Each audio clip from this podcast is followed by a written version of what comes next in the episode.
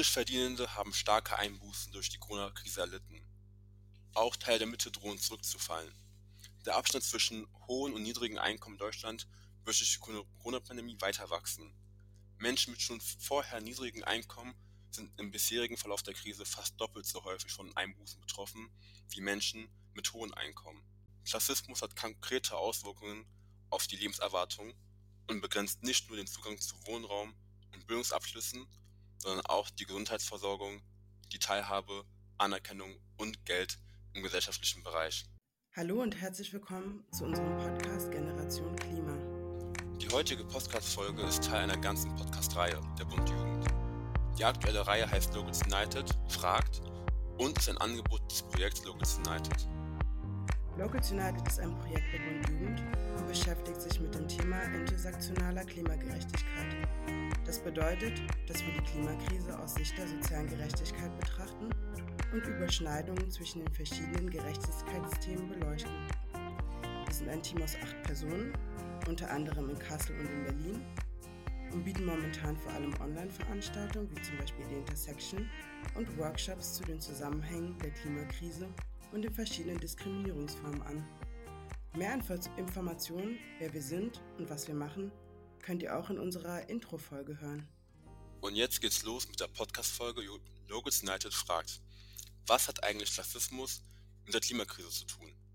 Hallo, ähm, mein Name ist Angela und mein Pronomen, ich benutze kein Pronomen und ich bin heute hier mit Kevin. Hallo Kevin, schön, dass du da bist. Wie geht's dir heute? Mir geht's heute sehr, sehr gut. Ähm, genau, ich bin Kevin und ich benutze die Pronomen he und him. Und genau, Angela, wie geht's dir eigentlich heute? Äh, mir geht's auch gut. Ich freue mich voll mit dir heute den Podcast aufzunehmen und sitze hier gerade in meinem Wohnzimmer und tatsächlich schneit's draußen. Es ist äh, ziemlich abgefahren. Ja, finde ich auch voll. Irgendwie wieder schön weiß Weihnachten zu erleben. Ja, schauen wir mal, ob das so kommt. okay.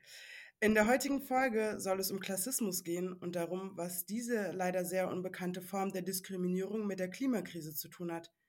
Kevin, magst du kurz erklären, was Klassismus bedeutet? Ja klar. Dafür greife ich mal auf den Erklärungsansatz von Diversity Arts Culture zurück. Klassismus bezeichnet die Diskriminierung aufgrund der sozialen Herkunft und oder der sozialen ökonomischen Position. Es geht also bei Klassismus nicht nur um die Frage, wie viel Geld jemand zur Verfügung hat, sondern auch welchen Status er hat und in welchen finanziellen und sozialen Verhältnissen er aufgewachsen ist. Danke äh, für die Einleitung und für die Definition. Um das aber nochmal in Beispielen zusammenzufassen, wenn zum Beispiel ein Grundschulkind mit guten Noten keine Empfehlung fürs Gymnasium bekommt, weil seine Eltern nicht AkademikerInnen sind, dann ist das eine klassistische Diskriminierung, weil die Lehrkraft dem Kind aufgrund seiner sozialen Herkunft das Gymnasium nicht zutraut. Oder wenn in Stipendiumprogrammen fast nur Kinder von AkademikerInnen sind. Um das aber nochmal in einer Erhebung des Hochschulinformationsservice in Zahlen zu verdeutlichen, von 100 Kindern aus nicht akademischen Familien nehmen nur 27 ein Studium auf, obwohl doppelt so viele das Abitur bestehen. Von 100 Akademikerkindern studieren dagegen 79. Ja, genau. Wie schon oben genannten Beispiel mit dem Grundschulkind können Menschen nicht aufgrund der finanziellen Lage diskriminiert werden, sondern auch aufgrund des eigenen Bildungsgrads oder des akademischen Hintergrunds der Eltern bestimmte Kompetenzen aberkannt bzw. zugeschrieben werden. Diese institutionellen und strukturellen Diskriminierungen, Praktiken haben einen enormen Einfluss auf das gesamte Leben von Menschen. Da Klassismus sehr vielschichtig ist und sich oft gleichzeitig mit anderen Diskriminierungsformen wie Rassismus oder Sexismus überschneidet, lässt sich Klassismus schwer erkennen. Ja, das kann ich mir gut vorstellen. Der Begriff Intersektionalität, der eine historische Bewegung hat und vor allem von Kimberly Crenshaw etabliert wurde, macht die Wechselbeziehung zwischen unterschiedlichen Diskriminierungsformen sichtbar. Auch wenn Klassismus eine allgegenwärtige Diskriminierung für Betroffene darstellt, wird erst seit kurzem intensiv darüber gesprochen, vor allem auch im Rahmen der Corona-Pandemie. Und unsichtbar bleibt, dass es eine gesellschaftliche Struktur und Dynamik gibt, die Menschen in Schichten und Klassen einteilt, von der Menschen materiell und sozial profitieren und die anderen nicht. Es entsteht der Eindruck, dass einzelne Menschen die eigene gesellschaftliche Position selbst verschuldet haben.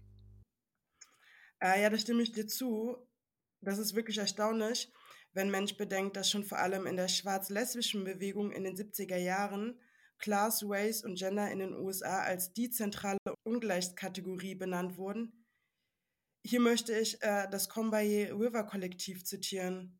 We are also often find it difficult to separate race from class from sex oppression because in our lives they are most often experienced simultaneously.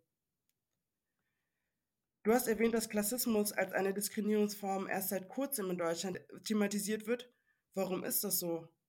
Gründe für die geringe Thematisierung mit Klassismus findet sich in Deutschland zum Beispiel insbesondere im Bildungssystem. Wenn wir nämlich von Bildung sprechen, reden wir nicht über Qualifikation, sondern in erster Linie über eine Institution, die verschiedene Funktionen in unserer modernen Gesellschaft erfüllt. Durch Bildung werden halt nicht nur Kompetenzen und Wissen vermittelt, sondern anhand verschiedener Bildungsgänge also Bildungsabschlüsse, auch entsprechend bestimmte Bildungszertifikate wie Abitur, Bachelor vermittelt und weitergegeben. Durch Bildung werden also Menschen in unterschiedliche soziale Positionen sortiert, etwa auf dem Arbeitsmarkt zum Beispiel. Das heißt, dass Bildungsabschlüsse in modernen Gesellschaften dazu dienen, unterschiedliche soziale Platzierungen sowie soziale Ungleichheiten als rational und legitim zu begründen. In einem Land wie Deutschland, wo vermutlich alle Menschen unabhängig von ihrer sozialen Herkunft gleichermaßen Zugang zu Bildung haben und Bildung ja eigentlich auch kostenlos ist als allerseits bekannte Aussage, gelten aber da auch Ungleichheiten im Einkommen, in beruflichen Positionen oder in anderen vorteilhaften sozialen Positionen äh, als gerecht, da diese dann meist auf Bildungsunterschiede beruhen. Ja, voll, verstehe. Also eher so nach dem Motto, wer nicht hart ackert, darf auch keine gute Ernte erhoffen. Aus diesem Grund wird Klassismus, Klassismus auch als Diskriminierungsform erst seit kurzem intensiv und direkt angesprochen, da zuvor einerseits eine Klassengesellschaft anhand erbrachter Leistung legitimiert und andererseits die erbrachte Leistung als entkoppelt von der sozialen Herkunft der jeweiligen Person angesehen wurde. Aber Kevin, was hat jetzt das Ganze eigentlich mit der Klimakrise zu tun? So einiges. Zunächst einmal kommt es bei individuellen Klimaschutztipps schnell zu klassischer Diskriminierung. Da heißt es dann, dass alle weniger oder am besten gar kein Fleisch essen sollen, Bio und Fairtrade einkaufen sollen, nicht mehr fliegen und so weiter. Dabei wird aber oft aus einer sehr privilegierten Perspektive gesprochen. Denn um sich fleischarm zu ernähren, braucht ein Mensch erstmal das Wissen darüber, wie er das Fleisch am besten und auf eine gesunde Art und Weise ersetzen kann und auf eine günstige, denn Fleischalternativen sind oft sehr, sehr teuer und Bio und Fairtrade zu kaufen ist sicherlich besser für die Umwelt, kann einen Geldbeutel auf Dauer aber ganz schön belasten. Sich also mit einem Ernährungsstil und seinem Konsum zu beschäftigen und ihn möglichst nachhaltig zu gestalten, erfordert Zeit, Zugang zu Informationen und Geld. Diese Ressourcen stehen aber nicht jedem Menschen in gleichem Maße zu, was aber häufig übersehen und ignoriert wird, wenn es um Klimaschutztipps geht. Ja, voll, ich gebe dir voll recht. Ich will das Beispiel des Fliegens nochmal aufgreifen.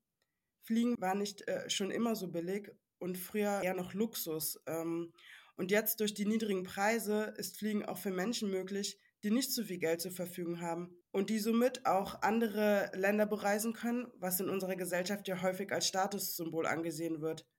Also wo warst du schon? Warst du in dem Land schon? Hast du das schon gesehen?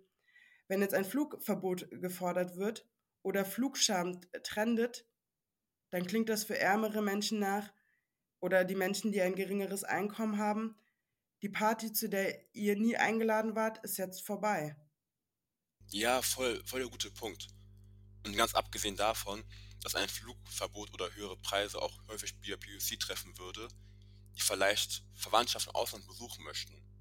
Ja, voll, das stimmt. Gerade wenn es, wenn wir über Flugscham oder Shaming reden, wird das immer oft sehr äh, ausgeblendet, dass äh, einfach ähm, Black Indigenous People of Color Verwandtschaft im Ausland haben. Eben. Ja, voll. Und ähm, um nochmal bei dieser Party zu bleiben, von der du vorhin gesprochen hast, an der Stelle werden in vielen Bereichen einfach Menschen mit weniger finanziellen Möglichkeiten nicht mitgedacht. Die meisten, wie schon zuvor angesprochenen Forderungen, die von der Klimabewegung ausgehen, zielen darauf ja, den Lifestyle von Menschen so zu beschränken, dass der auch umweltfreundlich ist. Menschen mit einem geringen Einkommen und schlichteren Lebensverhältnissen sind aber ohnehin schon die aus unserer Gesellschaft, die den kleinsten Beitrag zum Klimawandel leisten. Wie muss es sich also für diese Menschen anfühlen, wenn in der politischen Debatte darüber gesprochen wird, dass jetzt alle dem Klima zuliebe auf die Sachen verzichten sollen, worauf bestimmte Menschen ihr gesamtes Leben lang keinen Zugriff hatten. An der Stelle fehlt sowohl die Empathie für die Lebenssituation ganzer gesellschaftlicher Gruppen als auch die nötige Anerkennung für Menschen in solchen Verhältnissen. Denn am Ende muss man sich einfach eine Frage stellen, und zwar in einer Welt, in der wir uns nicht mit der Klimakrise auseinandersetzen müssten und die Zukunft von Generationen von Kindern, Jugendlichen und jungen Erwachsenen nicht auf dem Spiel stände, würden dann immer noch die Klimaaktivistinnen, die wir heute auf den Straßen sehen, für ein umweltbewusstes Lebensstil sich versammeln, für einen Lebensstil, den Menschen vor ihnen schon gelebt haben und keine Alternative sahen? Ja, das stimmt. Aber wenn wir uns anschauen, wer so in der Klimagerechtigkeitsbewegung aktiv ist und wer mit Fridays for Future auf die Straße geht, da sind das größtenteils sehr privilegierte Menschen. Laut Umfragen ordnen sich 70 Prozent der Fridays for Future Aktiven selbst Mittel- und drei Prozent der Oberschicht zu. Das heißt, wenn wir, wo wir gerade drüber schon geredet haben, ähm, teure Bioprodukte oder Fairtrade äh, reden, dann sind gerade die Menschen, die bei Fridays for Future aktiv sind oder mitlaufen, eben nicht davon betroffen, weil sie es ja schon längst leisten können. Ja, wow, krass. Aber irgendwie wundert mich das auch nicht wirklich. Wir haben ja schon über die Klimaschutzkommunikation, über Konsumkritik gesprochen und ich kann mir gut vorstellen, dass viele Menschen sich mit ihren Lebenssituationen, Perspektiven in Bewegungen wie FFF, Extinction Rebellion oder Ende Gelände nicht repräsentiert, geschweige denn wahrgenommen fühlen. Aber geht es also nicht nur um Ernährung oder Einkommen, sondern auch um Berufe, Formen der Mobilität oder Wohnverhältnisse, die in Augen von Klimaaktivistinnen als umweltschädlich gesehen werden. Das stimmt. Wenn eine Gruppe, die nicht die eigene Lebensrealität wahrnimmt, kann man sich schnell fehl am Platz fühlen. Das ist das eine, woran die Klimagerechtigkeitsbewegung auf jeden Fall noch arbeiten muss, sich der eigenen Reihe bewusst zu werden, welche Gruppen an Menschen man wirklich vertritt und welche nicht. Und das andere ist es, sowohl sich mit den Bedürfnissen und Perspektiven unterschiedlicher Lebenssituationen auseinanderzusetzen, als auch zu versuchen, diese in den eigenen Aktivismus einzubauen, um möglichst viele Menschen mitzudenken. Das stimmt, da kann ich mich nur wiederholen. Sich über die Zukunft Gedanken machen zu können, ist ein Privileg derer, die sich keine Sorge um das Hier und Jetzt machen müssen. Das fasst es jetzt gut zusammen. Danke dir, Kevin. Ich würde sagen, das sind passende Abschlussworte. Was meinst du? Ja, finde ich auch. äh, danke dir, Kevin, äh, dass wir zusammen den Podcast aufnehmen konnten. Das hat mich voll gefreut. Und äh, die ZuhörerInnen da draußen würde ich gerne noch mitgeben, das war jetzt nur ein kurzer Einblick äh, in das Thema Klassismus. Wenn ihr, und ihr solltet euch auch mit dem Thema noch weiter beschäftigen, kann ich euch sehr empfehlen. Ähm, auf Locals United auf der Webseite befindet sich eine Mediathek und in dieser Mediathek gibt es auch den Bereich Klassismus und da sind ganz, ganz viele Quellen und Literaturtipps. Setzt euch mit dem Thema auseinander, beschäftigt euch damit, damit es halt nicht mehr so eine sehr unsichtbare Form von Diskriminierung ist ähm, und ihr auch darüber mehr wisst und das auch seht und auch aktiv dagegen vorgehen könnt. Tschüss an alle Leute, die zugehört haben und bis zur nächsten Folge. Tschüss.